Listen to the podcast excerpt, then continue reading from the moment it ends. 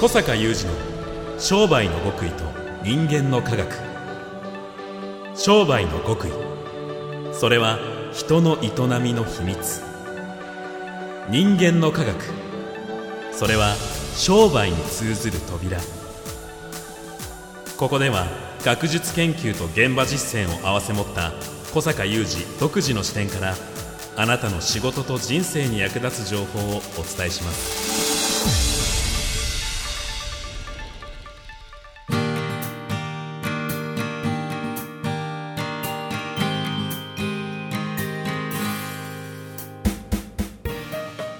こんにちは小坂雄二ですこんにちは、三田悟です。2021年10月21日の番組です。今回もリモート収録でお送りしています。えー小坂さん、前回のお話の中で、はい小坂さんは人に会われると、より小坂さんの感性がブーストされるみたいなお話をね、えーうんしていただきましたけれども、最近また何かそうですね素敵な出会いはありましたでしょうか？最近はですねまたいろいろあるんですけれども、はい。あのその中でもとりわけというのは、うん。やはり人間国宝。スケールが、スケー人ルが。間国宝。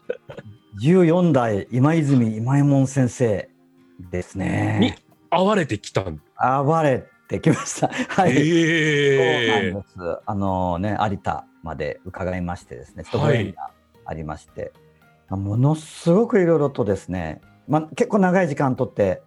あのお話、お付き合いいただいたんですけれども、ものすごくたくさんの気づきや学びがありましたので、はい。これはちょっと一部、ここでシェアさせていただけますかね。はい。はい、お願いします。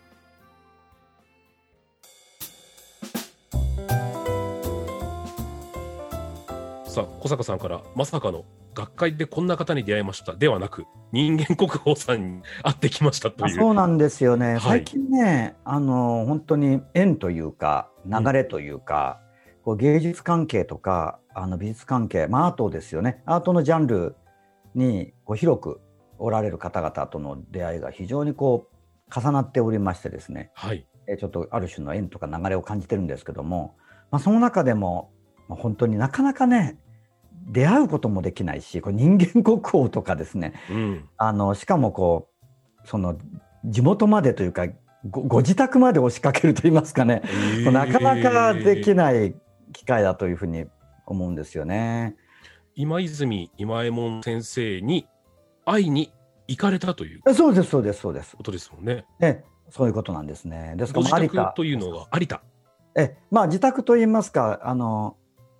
今右衛門窯ですね。えはい釜窯有田にあって、もうそこにお住まいもあの構えておられるっていう意味での,、あのご自宅っていうことなんですけれども。うん。あのーまあ、なんといってもね14代でいらっしゃるので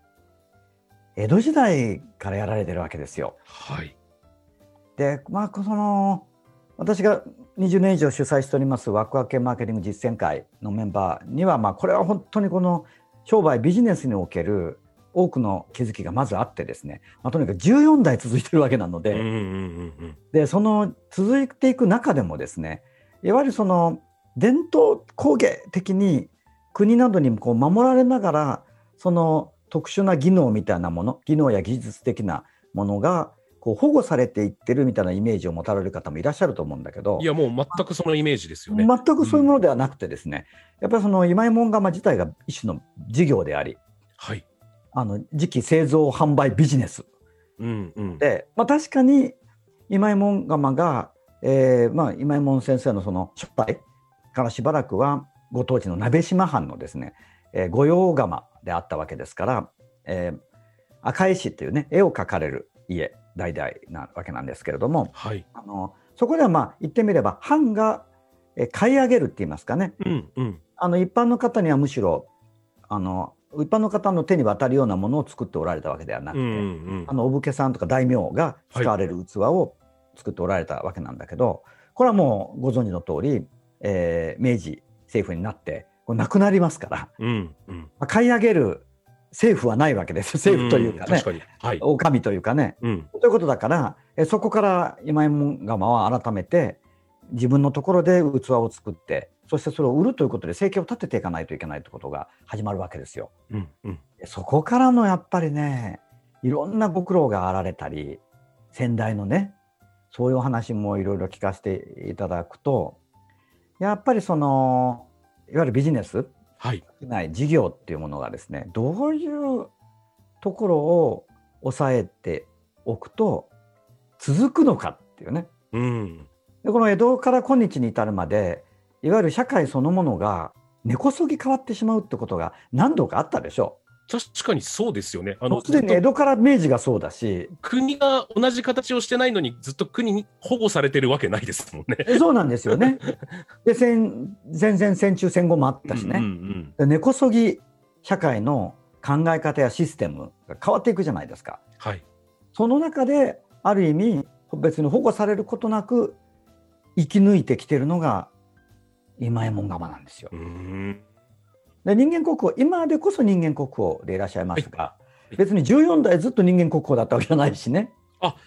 そうなんですね。そこすらちょっとイメージが。はい。そうそうそうなるほど、そうなる。ほど。うん、だからやっぱりその今日もねもう言わずもがなですけれどももう社会システムそのものが社会そのものが根こそぎ変わっていく我々渦中にある、えーわけで、えーまあ、今回のこの大きな社会の変化っていうのの、まあ、大きな要因の一つはいわゆるデジタル技術 DX ということになると思うんですけども、もちろんそれだけではなくてねはい。さまざまな社会システムが制度疲労を起こしているとか、あまあ、いろんなことが、まあ、あるんですけれども、まあ、そういう中でまた我々事業者はですね商いや事業を会会社を営むものとか、まあ、自分でえ仕事をやられていてその仕事において、まあ、生き抜いていきたいとい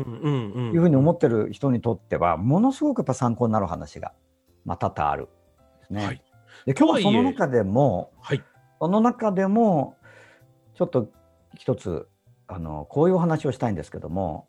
あの今右衛門先生がですねまあすごくおっしゃったことはこの有田で仕事をやっていることの大切さってことをおっしゃっていてはい。あのまあもともとえー日本の磁器の発祥の地ですから、えーその創業の地でもありますよね。で今有田って行かれなんか宮田さんはそういえば有田に縁あるもんね。そうです。あの、友人が、えー飲食店をやってるので、よく、はい、有田に行って、僕も有田ファンなんですけれども、ものすごいいいとこですよね。いいところですよね。食べ物美味しいですし、自然も美味しいし、あし自然も綺麗ですし、こうとりわけて凄まじい景観があるわけじゃないんだけどはい。なんかその自然の景色が色濃くて美しいですねあそこはね。ですね。なんか、あのーびっくりするような自然現象が見れるわけではないんですけども、そうそうそう。あのこう森とともに暮らすみたいな、あのうん自然とともに暮らすみたいな、あのーお家のあり方が多くて。いいですよね。いいですよね。うまいもんがまあを構えておられるあの辺りの地域とかあとあの今里の方のですねこれもあの有田の歴史を物語る地域のあの大川内のお大川内山かなの方にもう伺ったんだけどそこももうなんか山奥にですね山の奥の方にもうたくさんの窯が密集してる地域があって、うんうんうん周りをこのい緑濃い山に囲まれていてですねそこに煙突ニョキニョキ立ってるみたいなね、うんうんうなんかん。ものすごく風情あるんですが、はい。まあ、その先生がおっしゃっていたのはその伝統を守り続けている存在でもあるんだけどもあのやっぱそこをどうやって守っていくかとかどうやって自分はこの14代のこの時期にね何をやれば守り守れるのかとか自分の今井門窯っていう事業を次に続けられるのかってことをなんかこうものすごくこう背負って気張って悩んでっていった頃もまああったんですって。うんうんうん。なんだけどもこの有田で、えー仕事をし続けていることによってその家や有田という里に教えられたことがあるみたいなことをおっしゃっていてはそれはもうなんかそういう家の家っていうのはまあ江戸時代からあるわけですから、あはい。えーそれからこう工房も今はねご自宅の周りにこう立っておられるわけですけどもあのそれは例えば昭和の初期からある建物だったりっていう、まあ、歴史とともにあるでしょう。で自分はその中の一代を担ってるんだけども、うんそのやっぱり有田のあるいはその家とか工房で仕事をしているとそういう全体の中の一部だっていうことをすごく実感できるのでなんかそのことに気がついた時にそういう肩の力をふっと抜けたみたいなね。400年間をじゃあ君が全部君の代で担いなさいドンっていうことではなくてそうそうそうそうそう。そう考えてた時は重かったってこと、うんうんうんうんだって400年背負うって思うじゃないですか。いや思いますよね。僕もあのじゃあ君がこれから全部背負うんだよって言われたらえ無理ですって言っちゃいそうです、ね、だけどその例えば1000年2000年の中の今400年続いてきていてえその中の20年ぐらい担当みたいなね。うんうんうんうん。そういうことはそのこの歴史とともにこう残ってきている。家の中で仕事をしていると感じるっていうんですよね。うーん。まあ、まあお前がそう気張らんでも 歴史の中の一部だからみたいなね。君20年担当だから。みたいなあある意味では過去にそう過去の流れにこう教えられ未来も見てるみたいな。そう。うん。で同時にあのこれはまああの一つ今今の話なんだけどもその同時にもう一つ別の角度から同じようなことに光を当てた時にその窯を開いていわゆるその陶磁器を製造なさって、えー販売するこれは一つの商いですよね。やっぱそれとして成立しないと続いていかないというのはさっき申し上げてるさっきから申し上げてることなんだけどそのこれをやられようとする方々があそこには集まってるじゃないですか。もう無数に窯があるねはい。でちょっと車で走るとその密集してる地域だけじゃなくてもう次々窯があるじゃないですか。うんうんうんああいうね有田とか伊万里っていう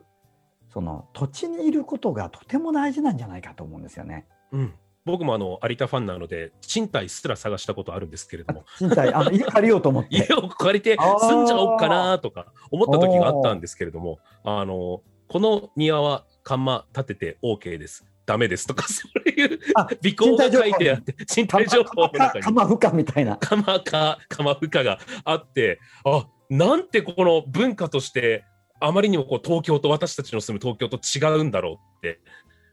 びっくりした記憶があります。いや根付いてますよね。横浜で家借りようと、まあ、たとえ一戸建てでもその賃貸条件に釜かとか書いてないですよね。書いてないです書いてないです。はい。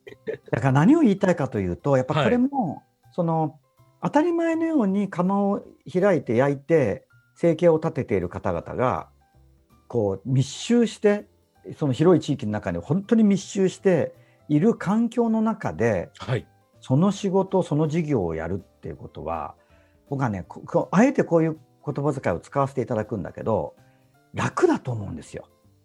うん。うん。さっきの今井門先生もこう400年の中の自分っていうのを位置づけられた時に楽になったってこうおっしゃるわけなんですよね。楽になったってことは別にそれから楽ができるって意味をい意味のことを言ってるんじゃないんだけども手を抜くとかそういうことの楽ではないそういうとかそういうことじゃなくてね、うん何にもこう努力というかそういう工夫しなくてもなんか残っていけるみたいなこととは違うんだけどもだけど逆に今のその今門先生の話で言うとそういうふうにこう肩の力が抜けていった方がやっぱりこう新しいことにチャレンジできたり、そういうものがこう仕事の中から浮かんできたりしてそれでやっぱり今の人間国宝であるあられるあの新しい今の14代があの新しく創造なさったあの有田焼の技法なんかも、まあ、あるわけですよね。うん。でそれはね今あえて今日はどの点を皆さんとシェアしたいかというとあなたとシェアしたいかというとこのあこれが楽をするってことだっていうね。うんうんうんそういう環境の中に楽をできる環境の中に身を置くことが楽をできるってことだっていう。やっぱりん誰も窯を焼いてないあの窯をやってない町で一人窯をやるのともうなんか賃貸の条件にですね窯かって書いてあるような場所でうん窯をやるのとねだから自分が別にその何も背負ってなくて創業初代としてもう見せられてね陶器や時期にやっぱ窯元やろうと思ったとしてもやっぱり有田でやるとねなんかその有田っていう場所の中でやることによって窯をやることが当たり前の場所で、やることによって別にそのこれも誤解を招くといけないんで言い添え申し添えておくんだけどもなんか他の人からいろいろこうあれこれ細かく教えてもらえるとかそういうことを言ってるわけじゃないんだけどうん。ですからさっき先に今井門先生の話をして単に今井門先生はその家でお仕事をされているとその歴史家に教えてもらえるってことを言ってるんだけど、うん。家がねえねえ君ねそこじゃないよって言ってくれるわけじゃないじゃないですか。だそういう感じねちょっとその言わん。としてることを掴ん。でいただければと思うん。だけどこれどうしてここに連想がいったかというと、はいやっぱりちょっとあの画伝飲水な話をしたいわけじゃないん。だけどもやっぱりうちの会ってとにかく会員さん。たちの中であの最初はその枠分けで私がこう教え伝えてることがなかなか最初は腹落ちしなかったけどとにかくこう腹落ちしないままできるようになっていく人っていい意味で楽をしてるわけなんだよね。うんうんでそういう人がもうこう実践会に入ってよかったことってこう会員歴の浅い人たちだけの集まりってあるんですけどももう幾度に言うのはその他の人たち先輩とかって言い方はうちの会ではしますけど、うんうんあのすでに実践なができてる人とか結果を出されている人の中に混れたことだって言うんですよ。あの一人でやらやれなくやらなくて済んだことだっていうような言い方をすごいするんですね。うんうんうんそこに混れたことその中に入れたことが大きいっていう。うんで自分はまだまだ理解できてないと思うんだけどって多分本当にその通りだと思うんだけどもあの理解できて初めてやれるようになったわけではなくてなんか混じらせてもらってたらできてきましたみたいなそういう感じがうんうん場の力なんだよね。はいはいはいはい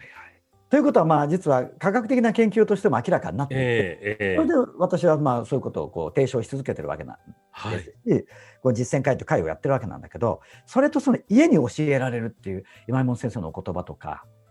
ああいう有田っていう場所で釜を開くこと、まあ、そういうものが非常になんかね通じてきてそれが一つ時代の激変の中を生き抜いていける案外ポイントなのかもっていうね。うんうんうんうんまあという長い話を一言でまとめるとまあ一人でやるなみたいな話ですよね。家や土地や、まあ、環境に教えてもらえみたいなねはいはい家や土地や環境に支えてもらえみたいなね。ついでもその全然今井本先生とはえスケールが違うとは思うんですけれどもやっぱ周りからの期待とかうんうんうんうん、共にいる人たちが素晴らしい仲間でもその人たちから感じるプレッシャーみたいなものを自分の中で勝手に作っちゃいそうな時もあるんですけれどもなんかわかりますね。それ。をプレッシャーとするのではなくこう共に 共に生きていく力に変えてそしてこのなんかこう時の流れの中に自分がいるってあそうそうそうそう。思うというおーうん、そういうなるほど、うん。そうそうそう。そういう文脈で今日あえてこの言葉を繰り返し使わせていただくともっと楽をしろと。うんうんいうことだと思いますよね。はい非常にまあもう多々いろんな気づきをいただいた今回今井門先生との開講だったわけですがまあ本当にその大きな気づきたくさんの気づきの中の一つをねちょっと今日は皆さんに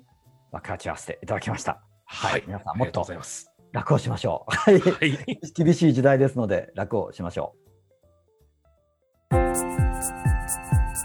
小坂雄二の商売の極意と人間の科学。ここまでのお相手はう。小坂雄二と三代田悟でした。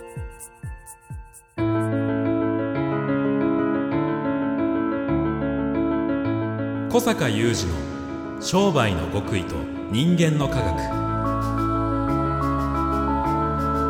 Presented by オラクル